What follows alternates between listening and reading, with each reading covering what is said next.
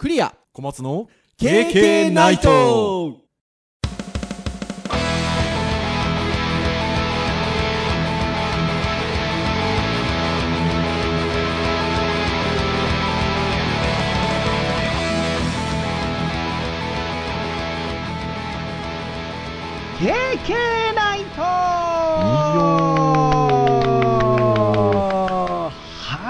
ことで、210回、ある意味、切り板、えーお届けをいたしますのはクリアと、はい小松です。どうぞよろしくお願いいたします。はいよろしくお願いします。はい、ということで、なんかこの間200回記念やったかなっていう感じなんですけど、もう210回ですね。そうですねいろいろ間挟みましたね。まあね、4周年もありましたしねっていうのはありますが、はい。もう210回ということで、はなんかこんな感じで言ったらあっという間に300回来そうですけど、2年後ですよ、300回は。い そうですねね、という感じでございますが、210回ということでございます。えーここ最近の安定の、えー配信日に撮っていると。まあまあ割と生に近い感じですねはーい。まあ、とは言いながら、配信日に撮ってるとは言いながら、まあ、開けてる夜中ってことなので、感覚的には前の日ですよね。そうですね はーい。ってなことなんですが、えーまあ、無事配信をされていれば、えー9月26日木曜日に配信されているかなと。はい毎週木曜配信でございますので、26日に配信されているかなと思いますが、ほぼほぼ27日ですけどね多分ね 配信のタイミングですか？まあ、そこはもう賢明なリスナーの皆さん方であればね、よくよく分かっていらっしゃる感じかな。はいでも、割ったことはないんですよ。そうですね。ちゃんとね、木曜日中に出してますよね。59分は何回もやってますからってなことなんですが、まあ今お話をした、まあ、日は明けてはおりますが、なんか前の日の夜っていう感覚で言うと、えっと、今25日、9月25日水曜日はい。の深夜っていう感感覚で今収録をしておるんですが、25日ですよ、小松先生。ん？何ですか？何かありましたか？何の日ですか？?iPadOS のリリースの日じゃないです。まあ、合ってるんですけど、合ってるんですけど、えー iPadOS 今日リリースされたんですけど、これですよ。あで、あのー一冊の本を手にしておりまして、え、これ何ですか？タイトル。初心者からちゃんとしたプロになるウェブデザイン基礎入門ということで、この本がリリースされたわけですよ、25日に。あー著名な方がねあの書いたという まあ、あの、一応5名で強調っていう形で出てる本なんですが、一番先頭に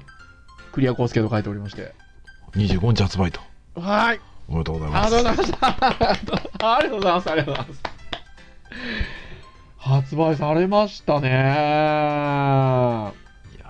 いやーもう15年前も僕本書いた記憶がは 大変だった記憶しかないい。ね、あの、大変ですよねあれなんですよ。なかなかやっぱり、途中の段階で言えないじゃないですか。ああ言えないですねはいその、今後、経験だったらうん経験とかで。あの、実際は、ゼミとかではね、ちょろっとは言ってたんですよね。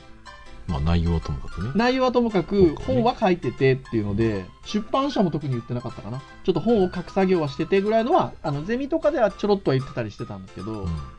経験とかではね、もちろんね、一応こうね、ポッドキャストということで公に配信してるもんなんで、ちょっとなかなかっていうのはあるんですけど、心の中では、時々言うじゃないですか。僕ら忙しくてみたいな。先生お忙いしいですか？とか。はい、忙しいですよ。ちょっと経験のモットーに反して寝てなくてとかね。何度か言ってるうちの、この春先から言ってるうちのいくつかは、これでしたよ。うん、ああ書いてたわけですねひたすらそう、あのークリアコウスケ個人として依頼をいただいたので、あのーデジタルハリウッドの所属の業務としてはやってないんですよ、今回。おおだから業務時間に書いてないんですよ。そうかそういう関係があるのかそう。一応あのデジタルハリウッドって会社自体は、えっと、今年からかな？副業が良くなって。だから一般の、一般の社員の方だとおかしいですけど、ね、社員教員じゃなくても、普通の社員の方でも副業して良くなった。うんまあそういう意味では、あの、感覚的には副業に近いのかな？あの、仕事時間の中では書いてない。なるほどね。まあ、ただあれですよ、学長とかにあのお話をすると、当然あの、もう先生なんだから、書くのは当たり前なんだから、副副業っていうか、あの、か書くのは別に書きなさいって話で。ただ、あの、業務の中では書いてないので、休みの日とか、仕事終わって夜の時間とか、ポッドキャスト終わった後とか、収録。時々ね、この後書くんですって、小松先生には言ってましたけど、まあまあ、えら偉いのもありますし、大手を振ってお金を受け取れるというか。あ、そうそうそうそう。そうですよ。今回、あの、MDN さんから出版をさせていただいていて、私、あの、これまで3社から出版物を出させていただいたことがあってですね、うん。えっと、技術評論者様と、えー、マイコミ出版様と。えー今回 MDN 様なんですけど、やっぱそれぞれにね、出版社によって編集者の方がなのか、出版社出版社なのか、いろいろ特徴もありますし、技術評論者の時には、あの、デジタリ本って言われる、いわゆる、はいはいはいはい。デジタルハリウッドシリーズっていうのだったので、実際には後ろの目次を見る、目次っていうか後ろのあれを見ると、執筆者クリアコスケって書いてあるんですけど、うん。いわゆる書籍の執筆者はデジタルハリウッドになってたので、ああ、なるほどね。ね。そうそうそう、だから、業務の中でやったわけですよ、つまり。うん。と、全くもってお金は入ってこないわけで。あの、本の売り上げとしてのね、業業務でやってるので。で、それで言うと、えっと、舞コミさんで出したのは、えっと、ちょっと福岡に戻ってきた直後ぐらいに書いたので、それもですね、だから、個人で書いたんですよ、その時は。バインドでしたっそう、バインド系のウェブデザインの本書いたので、まあ、それはね、なので、印税と呼ばれるものをその時初めていただきましたけど、けうん。まあ、小松先生もね、本書いたご経験あるので、あの重々お分かりかと思いますがね、印税なんてね、まあまあ、あのー別にお金にやらしい話じゃなくて、やらしい単話は単単純に印税は部数が出てなんぼなので、そで、やっぱりね、いい本を書いて、重版がね、かかって、重版出題かかる方う、は、うん。まあ、それなしにこう、やっぱり嬉しい話だと思うんですけど、まあまあ、僕なんかもね、最初に出たやつは、うん、異例の部数が出たとはいえ、うん、そんなに美味しい仕事そう、技術本はやっぱ売れないんですよね。まあ、母数がね、そもそも多くないですからね。1万とか多分売れたら、ヒ大ヒットって言われますよ、多分。ああ、うん、おそらく。ほら、ね、普通の小説だなんだって何十万部とか何百万部ヒットセラーって言ってるじゃないですか。うん。多分技術本はね、ありますが、でも今回も強調なんです。なので、5人でうん書いてるので。まあまあ、精神安定上は、なんか単調よりか良さそうな感じします。あ、そうです。いや、本当そうです。だから、最初にあの経験してるあのデジャーリボンがとんでもなかったので、まあ、あれもあの、全くの一人で書いてるわけじゃもちろんないですけど、ただ、ただ、当時は5冊、4冊5冊ぐらいあって、カテゴリーごとに。フラッシュもありましたからね。ありましたね。そう。で、コードもあれば、グラフィックもあったので、うん。で、それぞれが500ページとかそんな感じだったんで。泣きそうですね。泣きそうでしょ？でもそれを経験してるから、もうね、あの、今回のやつで言うと、何ページだこれ？300数十ページぐらいですよ。で、それを5人なんで、ま まあまああ、まあまあね。まあ、しかもね、あの、うん単調よりも、まあ、強調の方がこう責任感を感じやすいですからね。そうです、そうです。おっしゃる通りでございます。ありますからね。まあ本当にあの初心者からという銘打ってある通り、あの初心者向けの本でございますので、そういったこう、ウェブデザインに興味があるなとかですね、あの、そういった方に多く届けばいいなという次第でござございますが、今日何の話をしようかということですよ。はい。で、あの、たまたまウェブ会なんですよね、今日。たまたまって言うとおかしいですけど。で、えっと、こんなちょっと初心者から向けての本っていうものを出したっていうところで、なんか初心者がウェブデザインを学ぶ上でみたいな話がちょっと今日できたらいいのかなはい。というところですよ。だから、まあ本の話もしっかりですし、そもそも初心者でウェブを学ぶってどういうことっていうのが、うんあの、曲がりなりにも言うても私たちウェブの先生なんで、はい。で、もう、二人とも20年ぐらいのキャリアじゃないですか。そうね そうですね。そうすると、まあほら、あるわけですよ。その、他のジャンルに比べてのウェブデザインの勉強、ウェブのめデミ勉強の難しさとか、そうですね。なんかいろいろあるから、なんかその辺の話が、サクサクってゆるくできたらなというところではい。ございますよ。はい。なので、えー、ちょっとそんな話をしていこうかなとはい。思ってるんですけど、先生、あの、ちょっとね、編集会議、あの、時にもお話ししてたんですけど、最近やっぱあのあんまこの手の初心者向けの本って目通されないでしょ？だって、ーまあ、あの、その技術的な面で言うと、だってスキルを持ってらっしゃるんで、っていうのはある,、じゃないですか。はい。まあ、当然、あの、割とこう、ベーシックなクラスを担当するとか、こう、科目をね、担当するとかだと、じゃあ教科書に何使おうかなとか、うんあとは教科書じゃなくても、えっと、参考書？は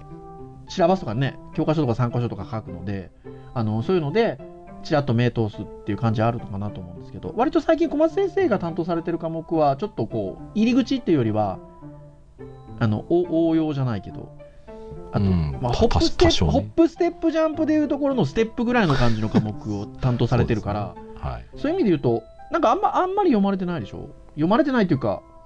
そうですね。一時期に比べると買ってないですね。うーん。まあ、割とあの、サマーキャンプの時とか、合はい。宿とかやるときには割と張り切って買ってあの自分がまあ参考にするのもあるんだけど、うんまあ、その初学者に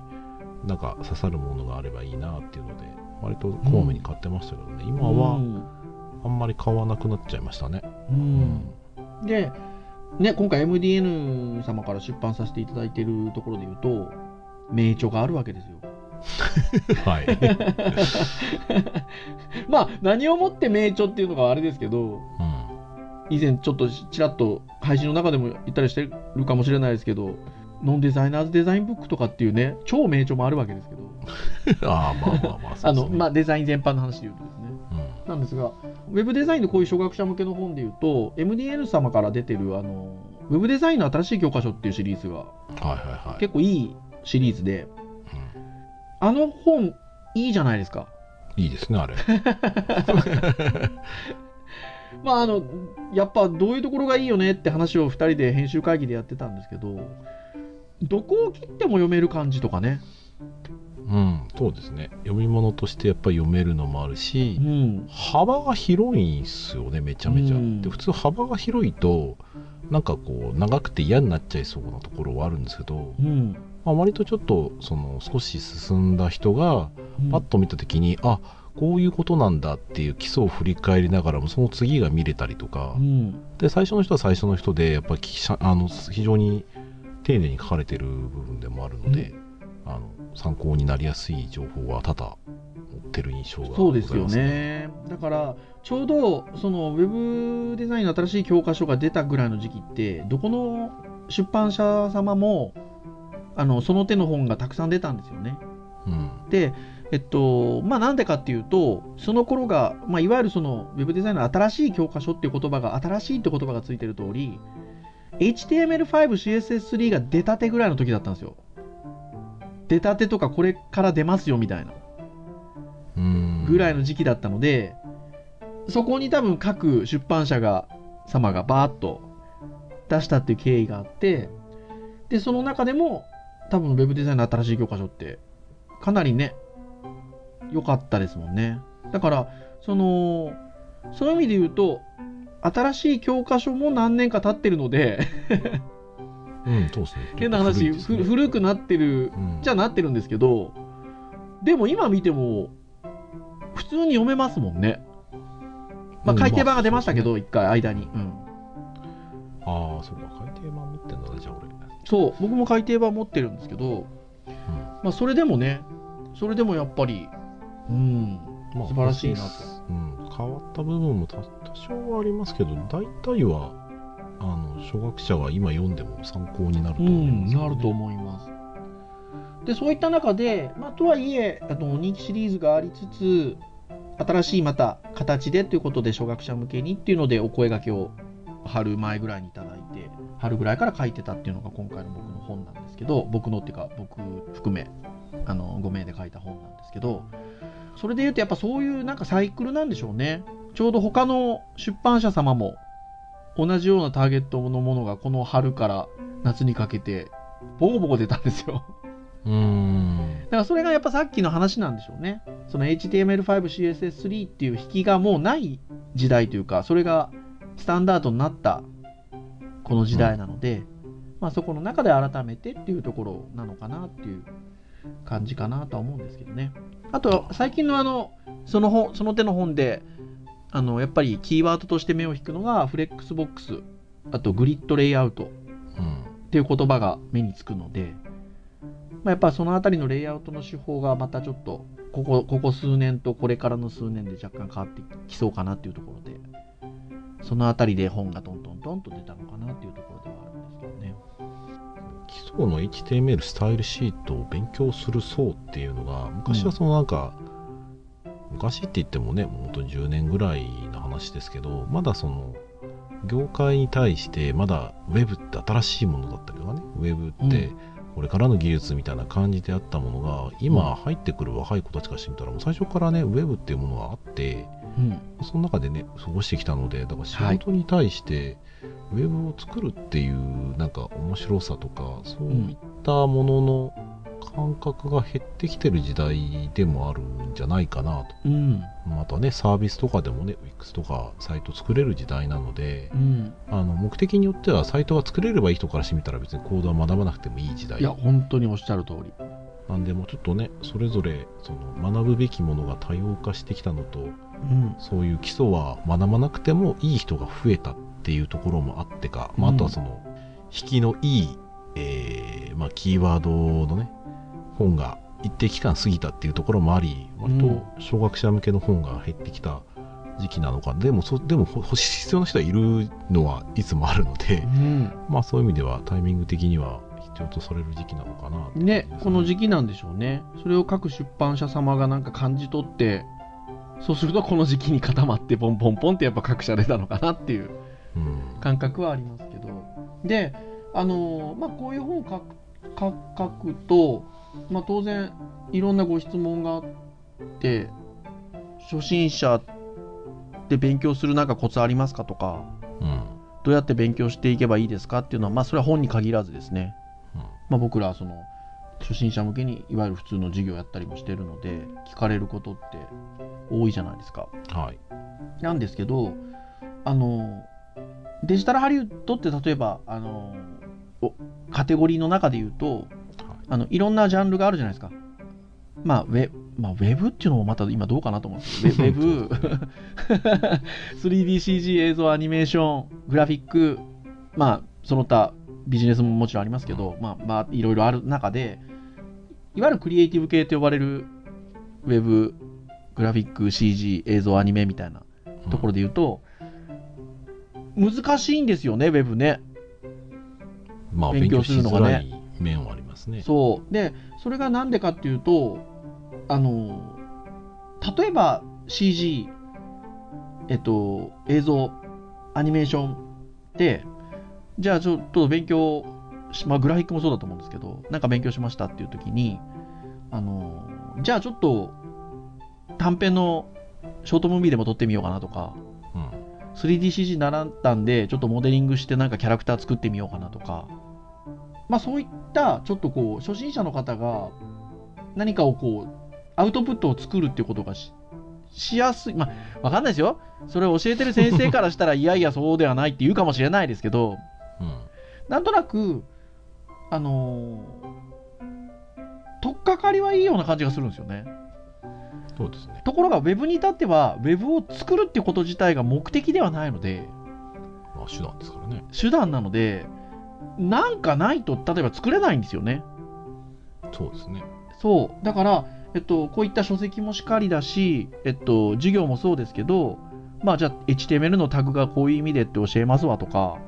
うんえっと、スタイルシートはこうやって見た目のレイアウト整えていくんですわとかっていう、なまあ、授業があった時にじゃあ、なるほど、そういうことか。じゃあ、それでウェブを作ろうってなった時に、じゃあ何のサイト作るのって話になるんですよね。そうですね。そうなんですよ。だから、そこが結局、そこをどうすんのってのがあるんですよね。うん。で、えっと、何回か前にもお話をしましたし、結構この手の話はしてるんですけど、えっと、じゃあそこをっていうので僕らウェブサイトサマーキャンプを、ウェブサイト制作サマーキャンプを始めてるっていうのがまずあるんですもんね。そうですね。始めるきっかけは、そういう、なんか、きっかけを初学者に与えたい。じゃないと、夏休み中に忘れてしまうみたいな、うんありましたからね。ところがあって、じゃあそうやって泊まりであるテーマを持ってやっていこうとか、まあ今は何かこう、あのそれぞれのカテゴリーに分けたワークショップを細かくやってたりするんですけど、その初心者の人が、じゃあ今こういう勉強してます。じゃあどうやって実際手を動かそうっていうのがなかなか他のジャンルに比べるとうん。やりにくいので、えっと、そこのきっかけを作ってあげようということで、まあそういったイベントをやっていると。あイベントというか、あの、取り組みをやっていると。っていうところで言うと、例えばですよ、本だけで勉強する方が例えばいらっしゃったりとか、はい。とはあとは分かんないです今今時だとインターネット上で何か動画コンテンツなんかを見ながらそれのみで例えば学習をされるような方っても多分いらっしゃるじゃないですかはい。みたいな方はどうなんでしょうねそういったようなものをこうどうあの広げていったらいいんでしょうかねどう広げるか。まあ一応、まあ僕がよく言うのは、その、HTML サイシート自体は、誤解をそれぞれ言えば簡単ですよと。はい。いくつルールなので、はい。プログラムとかに比べたらはるかにルールを覚えるの簡単ですよと。うん。ただそれを使ってあるものを作る、まあ、それもセオリーを持って作るとか、はい。えーケースによって変えたりとかね。ここのデザインの場合はこうした方がいいとか、このデザインの場合はこうしないと後で困る拡張しづらい、えーうん。修正しづらいとかっていうのを考えたりとかするので、うんただただ技術を覚えるっていうところだけだとサイト作れるかって言ったら多分サイト作れないだろうなっていう、うん。もうコンテンツがねなければうん。目的に沿ったものが作れないので、うん。僕ねなんかよく比喩で例えるのが好きで、はい。言葉遊びで、はい。昔よく使ってたのが、はい。えー、と家を建てる人みたいなね大工みたいな話をよく言ってたんですけど、今日はねちょっとね思いついたものとしてはねおあの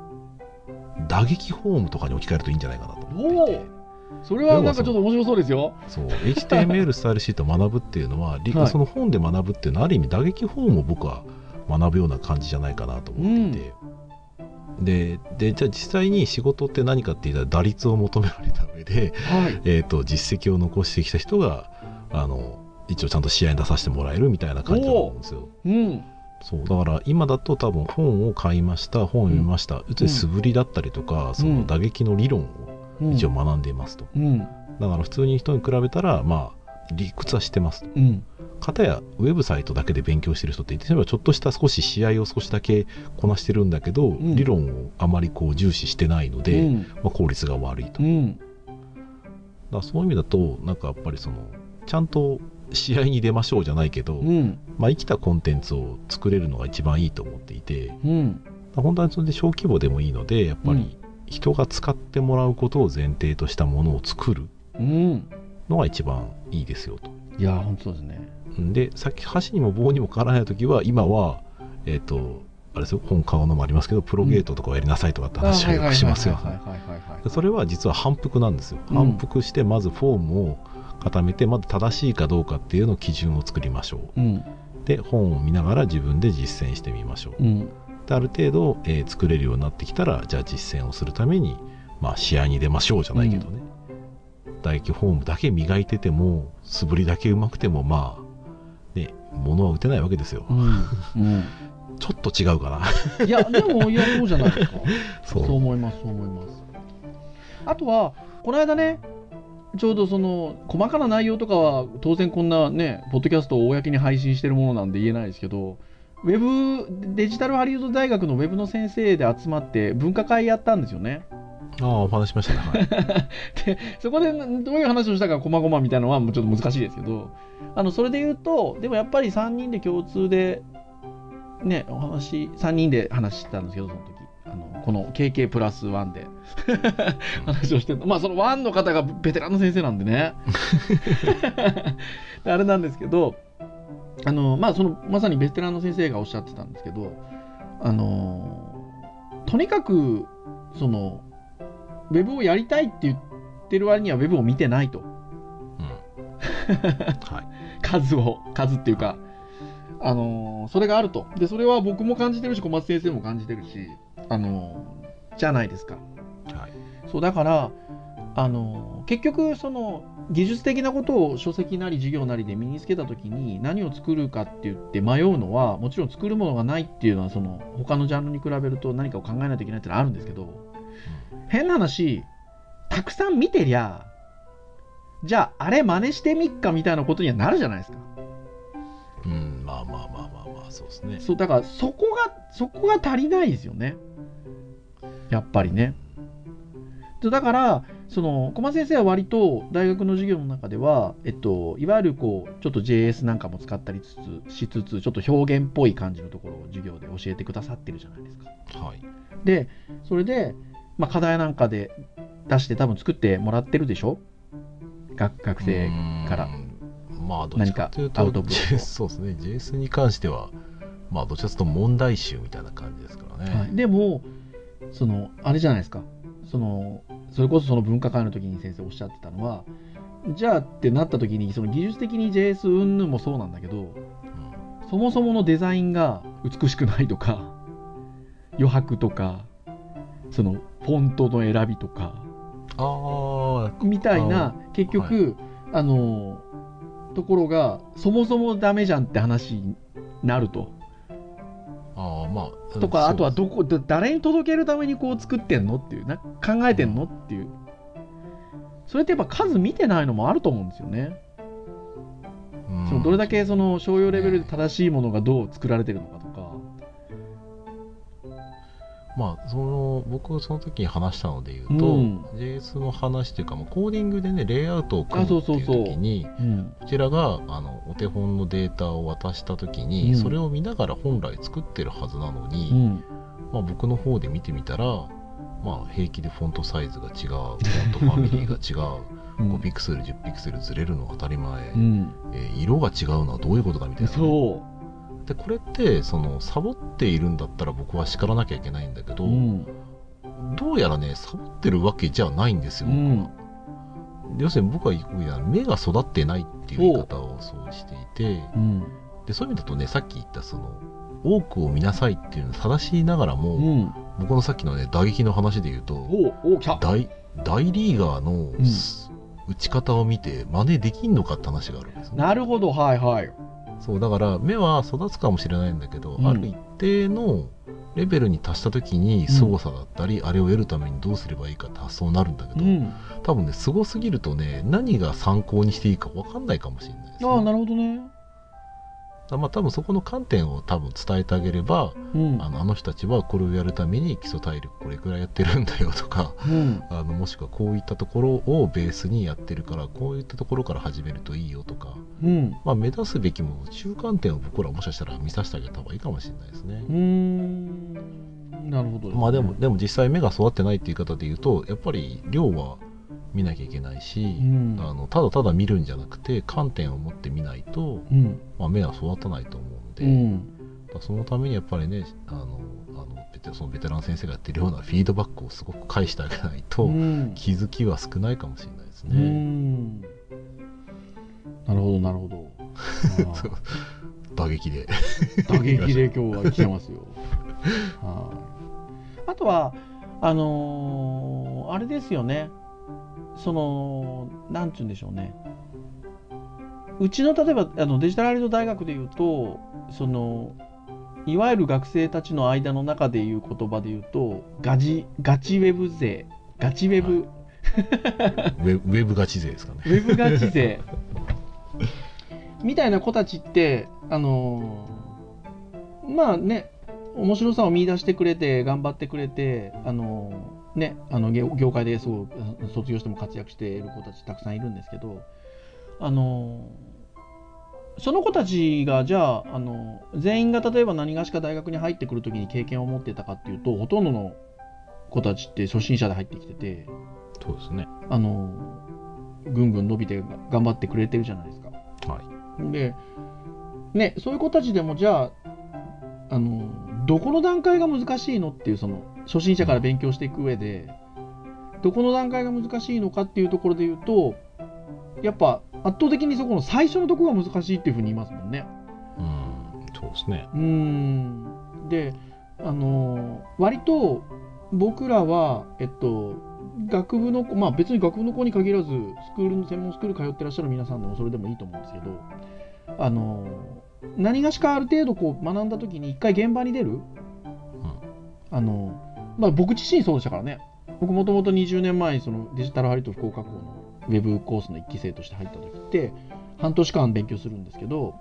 その勉強するだけで果たして学校で教えてくれることだけで本当に実践的にやれるのかっていうので、ちょうど半半年の半分ですよ。3ヶ月目ぐらいの時に、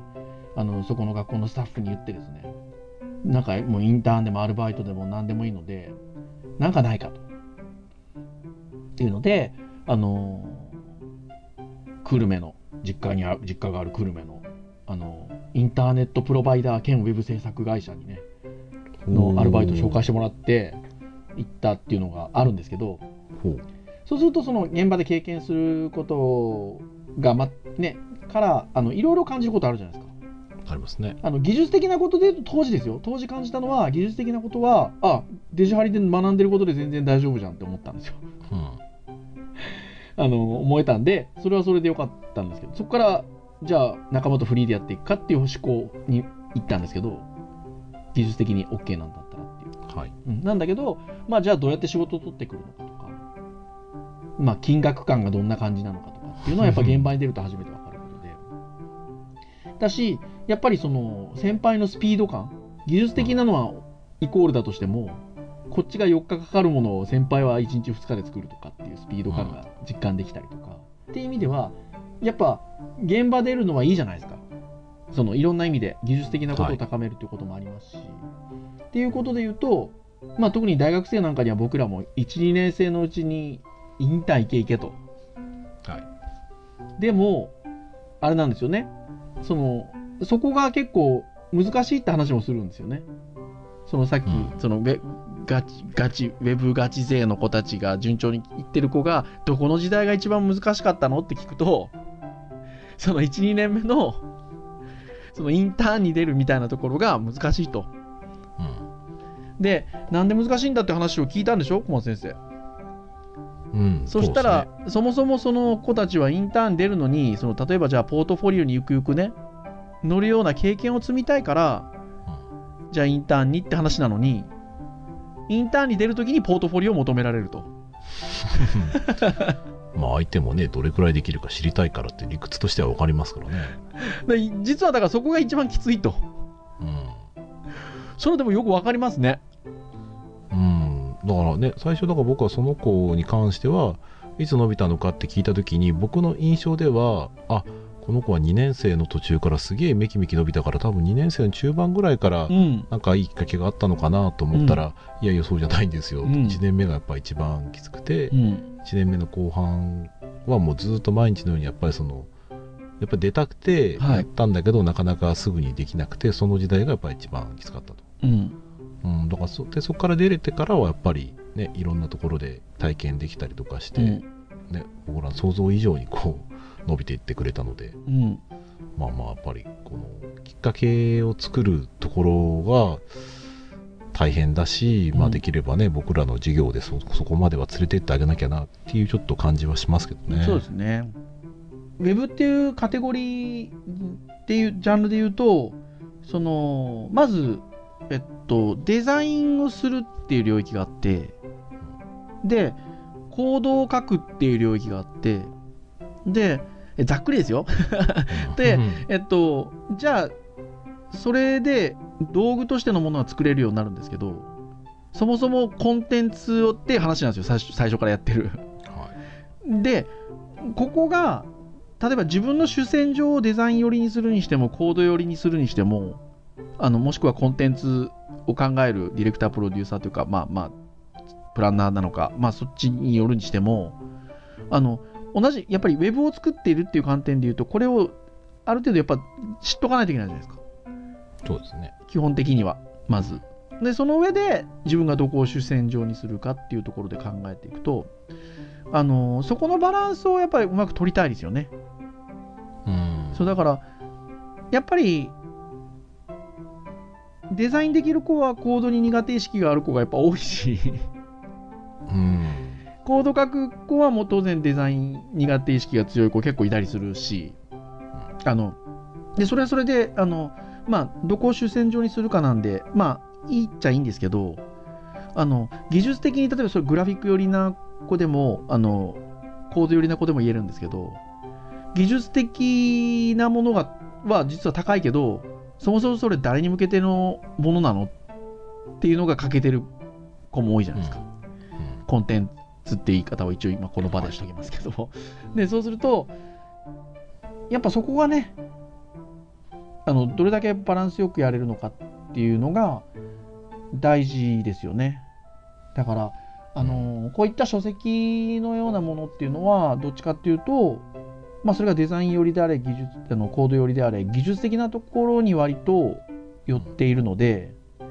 あのじゃあコンテンツをどうする云々みたいなところっていうのはやっぱりちょっとこうリアルの授業で、まあ、私たちが何かしかうまくファシリテーションしてあげるのか、はい。えっと、もしくは、えっとまあ、これ聞いてるこのポッドキャスト聞いてる方々って学校通って勉強しようっていう方ばっかりではないのでうん。自分でやろうっていうふうに思ってる方もいらっしゃるとは思うんですけど、はい。あのーそういう方にと上においては、まあ、例えば本買うなり、まあ、さっき小松先生の方から言葉で出てたプロゲートみたいな例えばね、うん。あのネット上にあるちょっとそういう動画で勉強するってこともあると思うんですけどそういう技術的なところはそういったものを使って学びつつもやっぱりコンテンツに関しての意識っていうのを独学でやる場合は自分でちょっと持たないといけないですよね。意識をね。そうそうそうそうそう。だからえっとそこがえっとこうファシリテーションしてもらえたりいろんなことを教えてもらったりっていう意味で言うとやっぱりスクールみたいなところに通ったりとかねっていうのはやっぱり大きいですよね。そうですね。あの、うん。僕がよく言うので言うとあの知識知識が点でその体得するのは線だって言い方をたまにするんですけどうん。で、まあ、多分小学向けの例えばクレア先生が書いたような本なんかは、うん。あの点の情報を得るものでもあるし多分点と点を結ぶための基礎的なことが多分書かれてる本だと思うんですよ。うん。で、えーとまあ、何が言いたいかっていうと結局知識だけだと実際にちゃんとした線が書けないし、うん。で線しかで実践しかやってない人からしてみたら知識をなく書いているので再現性が弱かったりするんですよ、はい。で多分イイメージとしてですよイメージとしてはそういう本を読むそれから実践する。で実践するときに、インターンみたいな責任感のある場所であったりとかね、このコンテンツはどういう目的で発信しているからだからここが大事なんだここはちゃんと作んなきゃいけないんだこの余白が大事なんだっていうことをやっていくと実は次に本読んだ時にそれが全部つながってくるんですよ。はい。そうだ多分そういうなんか絵を描くなんか比喩で言うとそういうね線をつなげる行為として、えーまずは知識が必要ですで知識を生かすためには実践が必要ですその時に知識も役に立つし逆に実践を通すことで ああの時の知識ってここにつながってくるんだっていうのがすごく理解してもらえると思うので、うん。なんで初学者の人にねいきなり多分全部を求めるのは結構大変だと思うんですけど、うん。まあ、ステップとしてはなんかそういうまず基礎を学んだら、えーそれで多分先に進もうと思ったらまずコンテンツがないと思うので、はい。コンテンツを作れる場所を探すもしくは、まあ、もし近くに、ね、相談できる人がいたら何を作るのかをまず相談をした方がいいかもしれないです多分困ると思います技術学んで自分で、ね、よしじゃあ実験的に何か作ろうと思った時に途方に暮れると思うのでいや、本当そうなんですよね。そう。だから、変な話、あのーなんて言うんでしょうかね。えっと、ご自身で例えばカフェかなんかを経営されていて、うん。その自分のお店のサイトを作りたいな、でも、今時のミックスだ、なんだみたいな、こう、なんですかね、ブラウザーベースで作れるものではなくて、ちょっと自分のこだわりを持って作りたいな、じゃあ、勉強してみようっていうのでこういう本を手に取ったりとかうん。そういうこうサイト上のオンデマンド学習みたいなものを作ったり使ったりするのはそもそも目的があるのでうん。多分それは勉強しやすいと思うんですよね。まあ実はね。そううん。そうそうそうなんですけどそのそういうところではなくて何かウェブデザインっていうものを仕事にしていきたいなとか何がしかこう広広い意味でスキルを身につけたいなってなってくるとなかなかそのじゃあ何をもって作るのかっていうのが勉強している段階でないので難しい面が出てくるまあ、今ね小松先生おっしゃってくださってようなことっていうのを考えていけない考えないといけないんでしょうね。うん、特にね大学生なんか大変だと思いますよ。だって作りたいものがある子は作りたいものを作るためにどうすればいいかっていうので最短の距離を走っていきますけどはい、ない子は基本的にあの作り方をまず知らないので作り方を学びたいですって言ったら、もう山ほどあるこう体系的なデータをうん。本当にあるものを作るんだったら全部必要じゃないんだけど、うん。その全部を学ぶようなことをした上でさあその中からどれやりましょうみたいな。うん。まあ言い方悪いですけど、うん。あの非効率的な勉強の仕方に、まあもちろんある程度大事は大事なんですよ、い。体系で学ぶのは、なんですけど目的がある人は目的に向かってのだからこれを学ぶんだ。だからこれを勉強するんだ。だからこれが分かんないところを解決するんだ、うん。でどんどん身になりやすいので、本当にもう、ね、やらせてもらえるんだったら、ね、あの昔ある先生がワンコインサービスでやるっていうのでうん。500円でウェブサイト作るみたいな ことやってる人もいましたけど、はい。で数をこなして自分で自信つけていって、まあ、それをちゃんとね実際に仕事できるようなところに持っていくようなことをされてる人がいましたので、うん。まあ、まずはでも裏を返せばあの自分でその安くやってまあ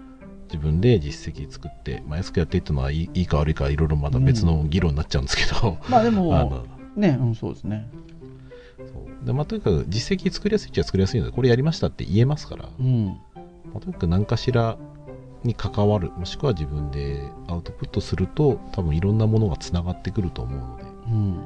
まあ、一番いいのはそういうねコンテンツを持ってって作ってほしい人がいるところに飛び込めるかどうか。そうですねであとはね編集会議で小松先生おっしゃってましたけど1円でも取れと、ああそうですね。ね。そうですね。特にあの知り合いとかのサイトをやる場合は必ず1円以上もらってくださいって僕は言っていて、それはあのお金を取ることを大切じゃなくてあのなんだろうなサイトを作りたいっていう人は無意識に、うん。うんえー善意をですね拡大解釈しちゃうケースがあるよっていう話ではい。ただでややってくれるんだありがとうって言っていろんな妄想がこう広がっていくわけですよ。はい。でできたものに対してどんどんアップデートしていくのはウェブサイトをね運用していくのが当たり前ですので、あれもしたいこれもしたいと。でもそれをやる予定じゃ作り手としてなかった人からしてみたら、うん。まあ友達関係も悪くなっちゃうので、1円以上もらいなさいと。で1円以上でできる範囲はこれですよと。うん。それ以上やるならお金ください。もしくは1円を返すのであとは自分でやってくださいと まあ人間関係を保つ上でもちゃんとその作り手としての区切りをつける上でも1円以上もらうことを僕は大事にしした方がいいよって言ってますね。本当そうですよね。いや、おっしゃる通りかなというふうに思います。なので、まあ、そういうところ、まあ、その初心者を勉強する上で、ウェブっていうものの勉強の仕方として、そういう難しさがあったりとかはい、っていうところは、ちょっとあのこう頭に置いていただいて、あそうですね。ちょっといろいろとねあのトラブルの話もねやっぱ聞いたことありますからね、はい、うん。まあ、その時はぜひ相談を。KK に。本当そうですよ。で、さっき点と点をつないで線を見ていくと、また点に戻りたくなる時があるという話を小松先生がされてましたけど、まあそんな一冊になればいいかなとは思っておりますので、はい。あの、はい。なまあまあ、もう上級者になった人はねあのとまあ近くにいるあの線を引きたい人にですね進めてあげればいいかと思います。もうおっしゃる通りで、ああ、もうありがたいことでございます。というところでございますので、まあ、ぜひ、あのそういった形で、あのいろんな皆さんにウェブデザイン、ウェブっていうものに興味を持ってもらって、あのまあ、お仕事でもいい趣味に生かすでもいいんですけど、なんか多くの皆さんがこう、あの輪に入ってきていただけると、それは楽しいなっていうふうに思いますので、はい。ぜひぜひ、よろしくお願いします。何が？今のは本がじゃないですよ。ウェブというカテゴリーをよろしくお願いします。はい、そうそうそうそうですねということでございます。はいはい、じゃあ時間も来ておりますので以上といたしましょうかね KK ナイトは毎週木曜日に配信をいたしております、えー公式サイトアクセスをしていただけますと、えープレイヤーございますので、えー直接そこで聞いていただけますと、はい、ただし、えー iTunes ストアなどの購読登録サービスに登録をしていただくと最新回が配信されたらもうその都度ポンと端末にダウンロードされますのでお好きなタイミングで聞いていただけると。iTunes ストア並びに公式サイト。私ども第1回いやいやその前の0回からねアーカイブございますので。はいまあご興味のあるものからながら聞きでも結構でございますので今日で210回、まあ、いろんなものございますので、えー気軽に聞いていただけたらなと思いますはいはい。それでは以上といたしましょうかね。えーお届けをいたしましたのはクリアと、はいお待ちでしたそれでは次回211回の配信でお会いいたしましょう。皆さん、さようなら。さようなら